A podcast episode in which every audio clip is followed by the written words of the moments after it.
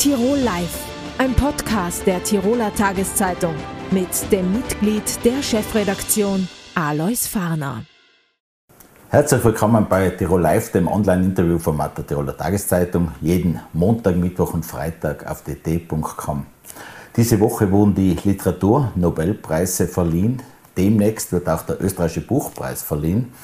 Äh, er sitzt zwar nicht im Nobelpreiskomitee, ist aber in der Jury für den österreichischen Buchpreis. Herzlich willkommen, den TT-Kulturredakteur Joachim Leitner. Hallo Joachim. Hallo Luis, grüß dich. Joachim, äh, Jan Fosse hat den Literaturnobelpreis bekommen. Kannst du uns ihn ein wenig vorstellen und war das überraschend? Also überraschend war es insofern nicht, weil er seit glaube ich, über zehn Jahren immer wieder in diesen Favoritenumfragen vor der Vergabe genannt worden ist.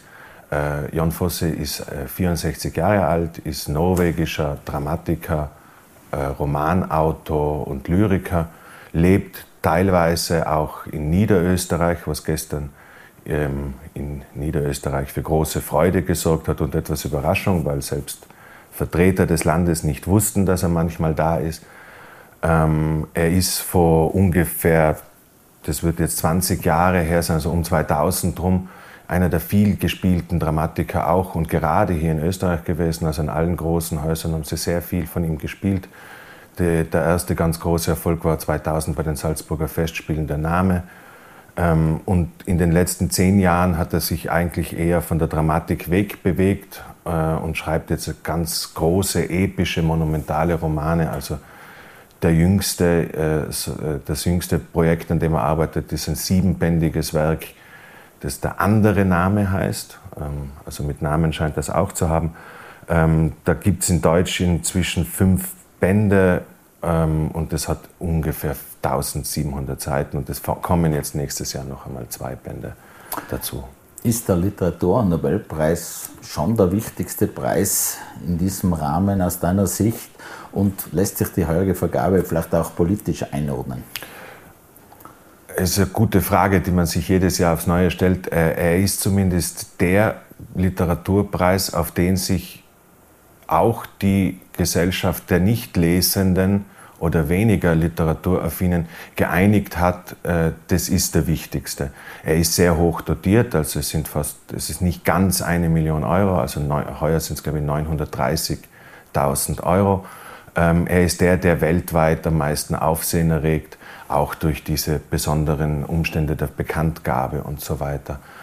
Ob die Auszeichnung äh, von, von Jan Fosse jetzt besonders politisch ist, er, glaube ich, würde es äh, leugnen. Er sieht sich, glaube ich, nicht als wirklich politischer Autor, obwohl seine Stücke vor allem, die ich auch besser kenne als, als sein Romanwerk, ähm, durchaus politische Stoßrichtungen hat. Also es geht aber, aber weniger jetzt in einem alltagspolitischen oder real ähm, oder parteipolitischen Sinne, dass er irgendwie Meinungs- äh, oder Thesentheater macht.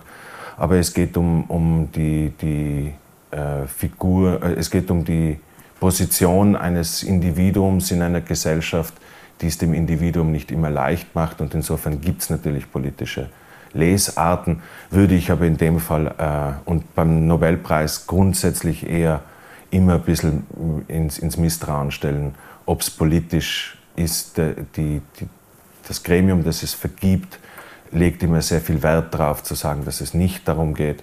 Und in den Statuten von äh, Alfred Nobel, der den Preis ja vor, vor über 100 Jahren gestiftet hat, ähm, steht auch drin, dass es eigentlich äh, also eine sehr idealistische äh, Verständnis von Literatur, dass es wirklich eher um, um, um die großen Leistungen für die Menschheiten geht und weniger um die Kommentare oder, oder Haltungen zu bestimmten Zeitthemen.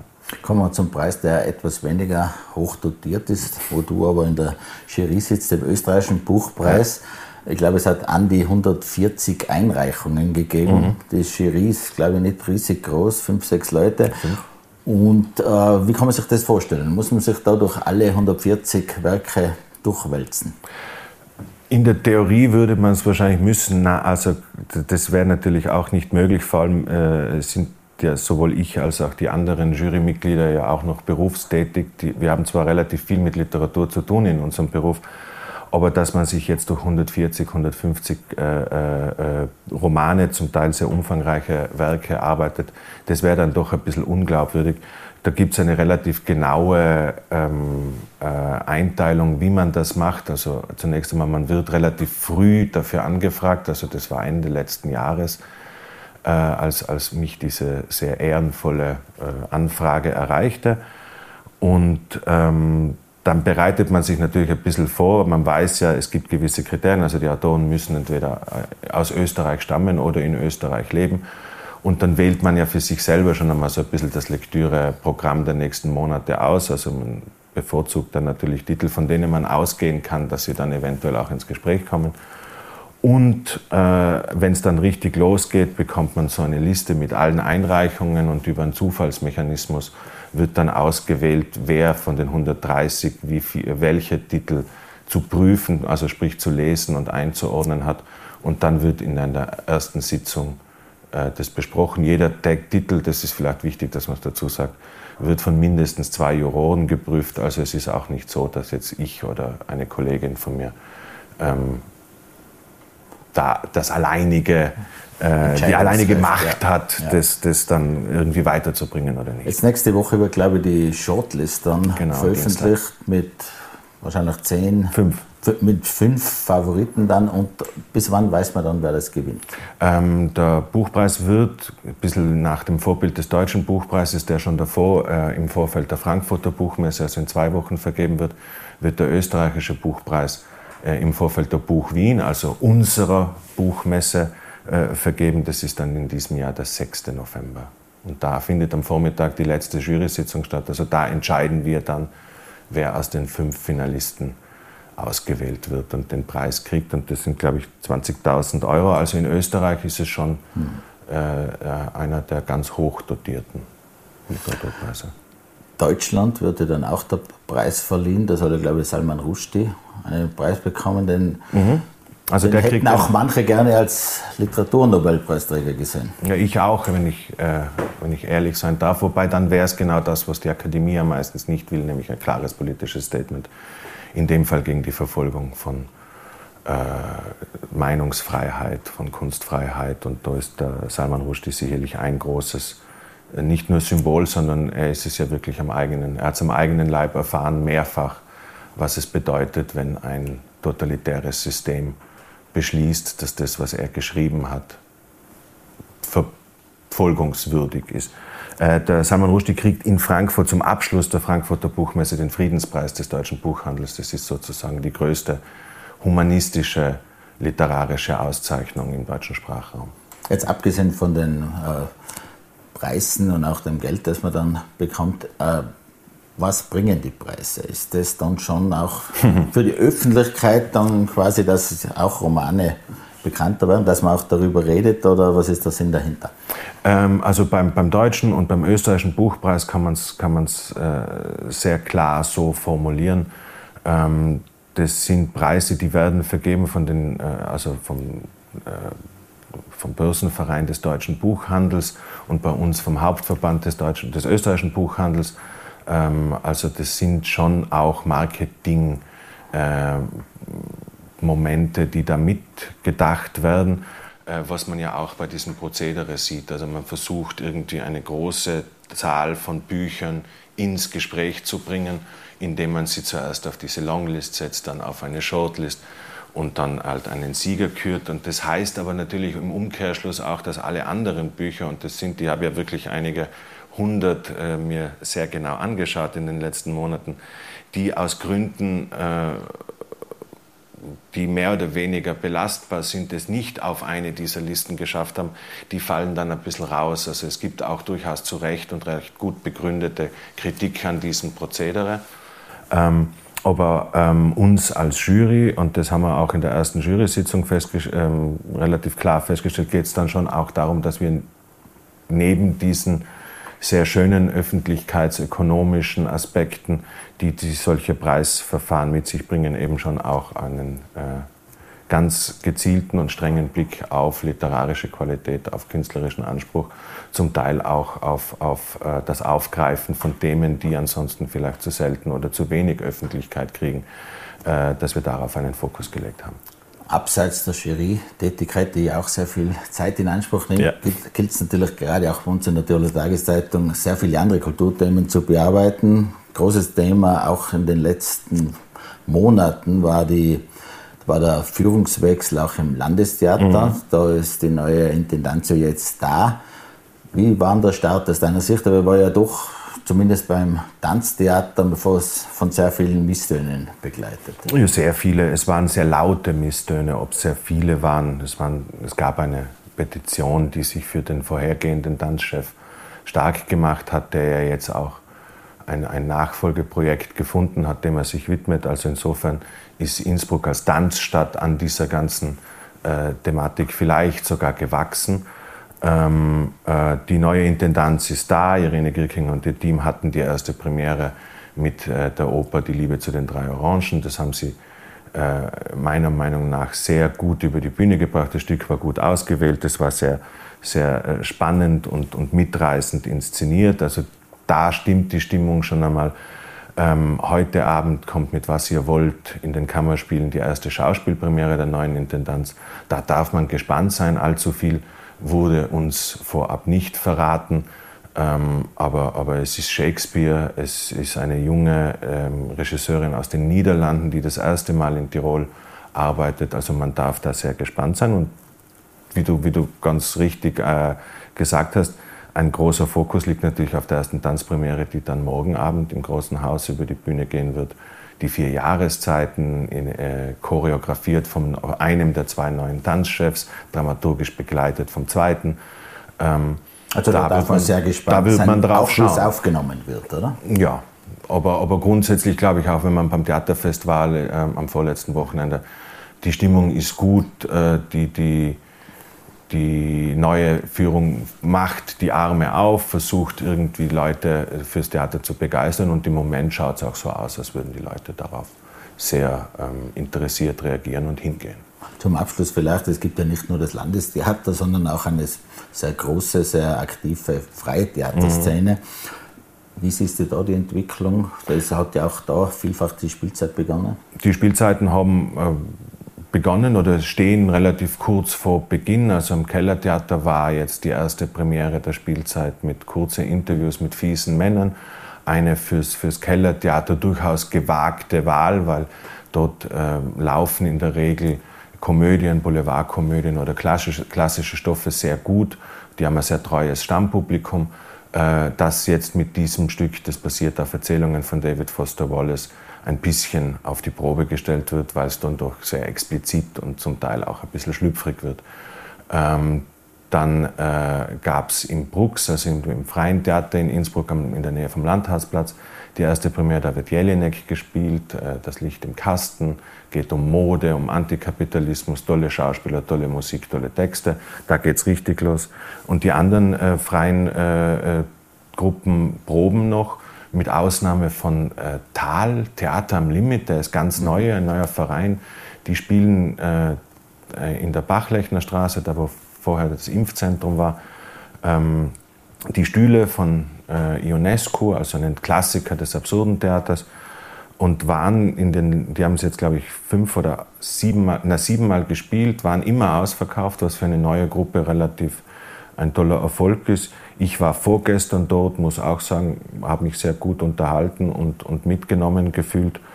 Und äh, darüber steht dann morgen auch eine Kleinigkeit in der Tiroler Tageszeitung. Joachim, vielen Dank für diese Impfung mit Informationen. Danke fürs Kommen. Danke und bis zum nächsten Mal auf wieder, Wiederschauen dann. Ja, Dankeschön. Wiederschauen.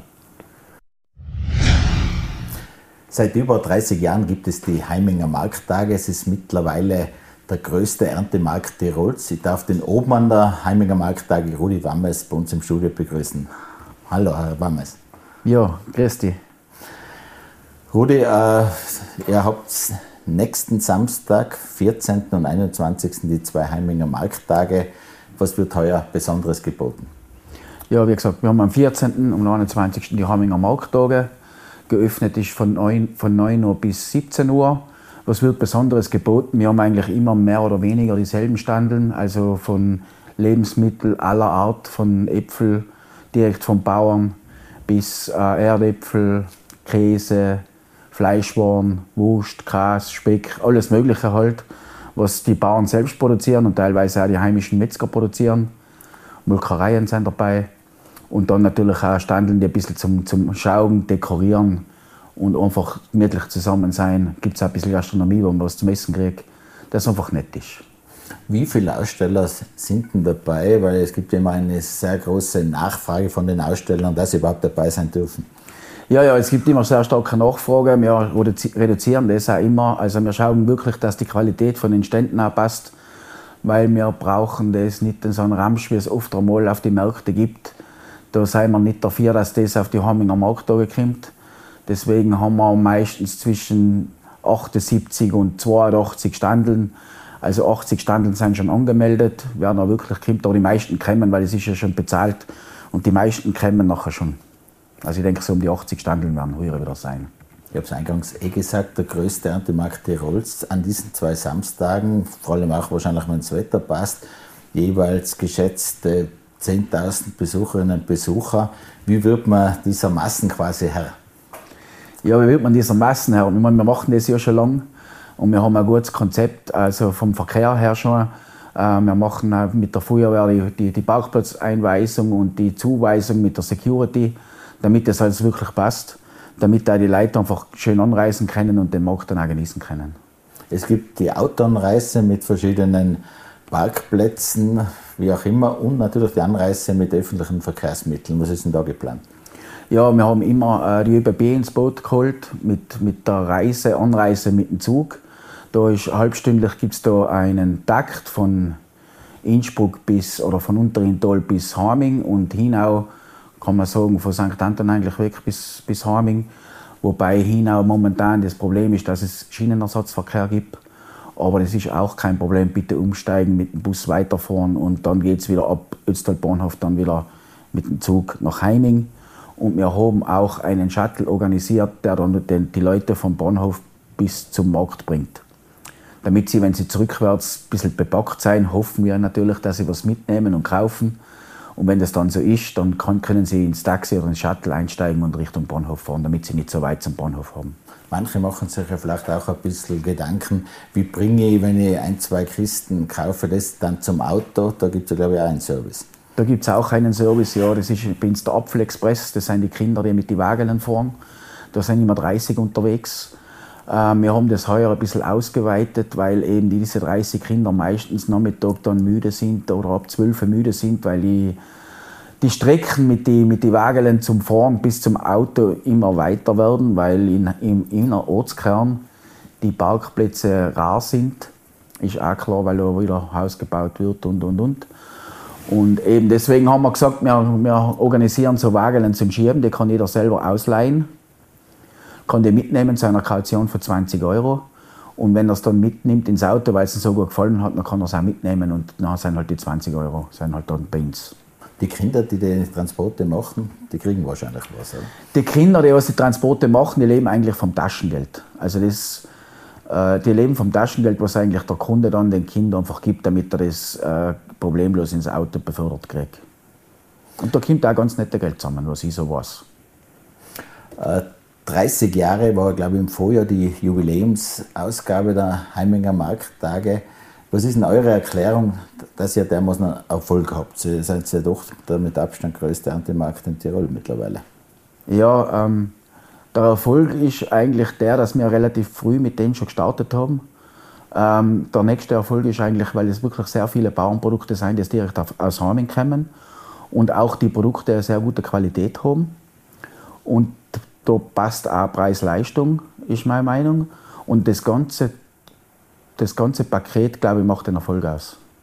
Von den Ausstellern sind das. Bei den Ausstellern ist es so einfach, dass die Qualität für den Ausstellern auch passt, eben, dass man keinen Ramsch haben und äh, Ja, eben, Sind das die alle aus der Region oder gibt es Nein, die kommen teilweise schon aus Deutschland, aus dem Allgäuer Raum und aus Deutschland auch. Aber das sind eben so Produkte, die man nicht so leicht zu kaufen kriegt. Also eher, eher rare Produkte. Also nicht Produkte, die man selber hat, sondern andere ja, Produkte. Genau, ja. Mhm. Äh, 10.000 Besucherinnen und Besucher ist natürlich eine sehr große Zahl. Wie verhalten sich diese Messebesucher? Kaufen die viel? Sind das Kaufbesucher oder sehr viele, die auch nur schauen? Ja, es ist so, das hat sich schon ein bisschen geändert. Also, wenn wir gestartet haben mit den Harminger Markttagen, da waren natürlich wesentlich weniger Stände, weil eigentlich die Harminger Bauern mit denen angefangen haben, vor über 30 Jahren, sage ich mal. Und äh, das Kaufverhalten hat sich in dem Sinn verändert, dass sie nicht so viel mehr einkaufen wie früher.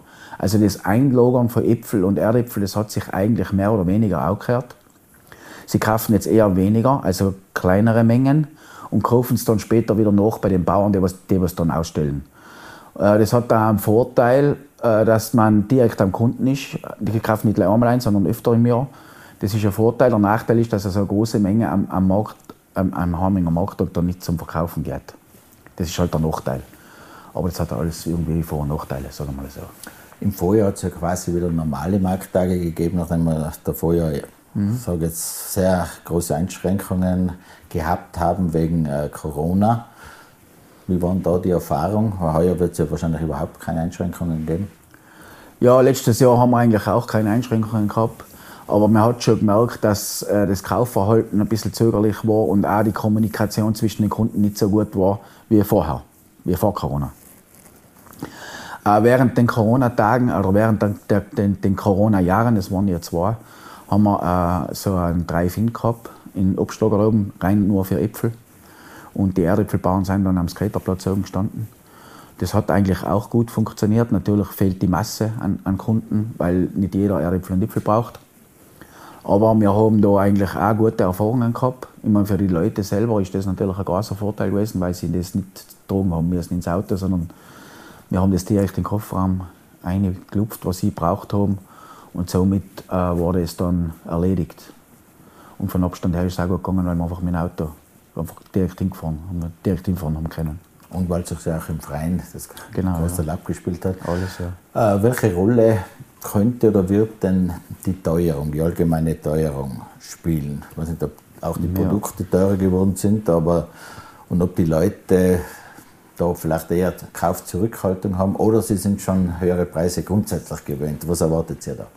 Nein, ich denke schon, dass die Teuerung eine gewisse Rolle spielt weil jeder ja sparen muss. Das sehe ich mir ein. Wir wissen es ja selber. Jeder weiß, weiß das. Es trifft ja nicht nur die Kunden, sondern auch uns Bauern oder alle eigentlich, die, die da betroffen sind, alle betroffen.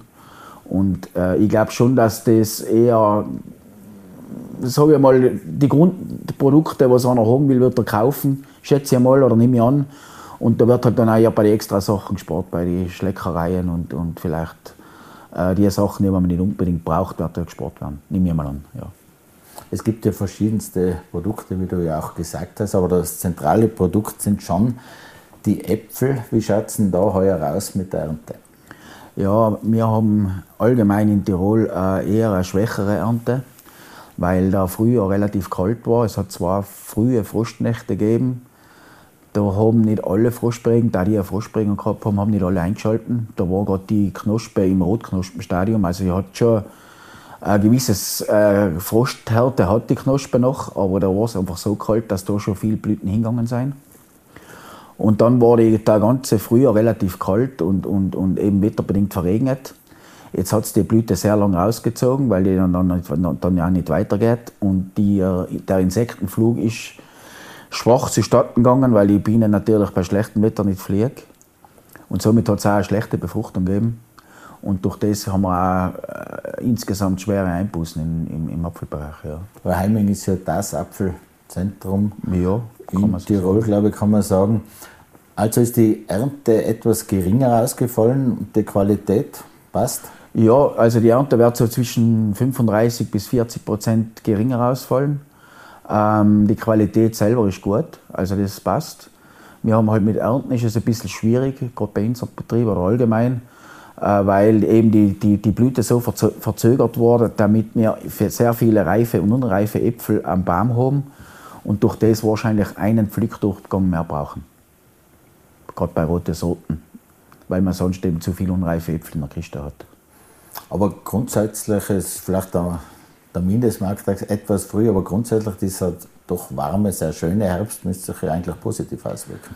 Ja, wir haben, also wie der Herbst angefangen hat, war es eigentlich zu warm, weil wir brauchen eigentlich kalte Nächte, damit der, also die, die Tagestemperaturen zwischen Tag und Nacht sollten sehr stark schwanken.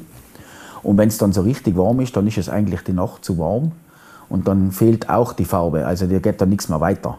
Also jetzt wäre es ideal, oder? Jetzt, jetzt, also bei Gala ist es schon fast zu spät, weil die sind jetzt eigentlich schon fast alle geerntet.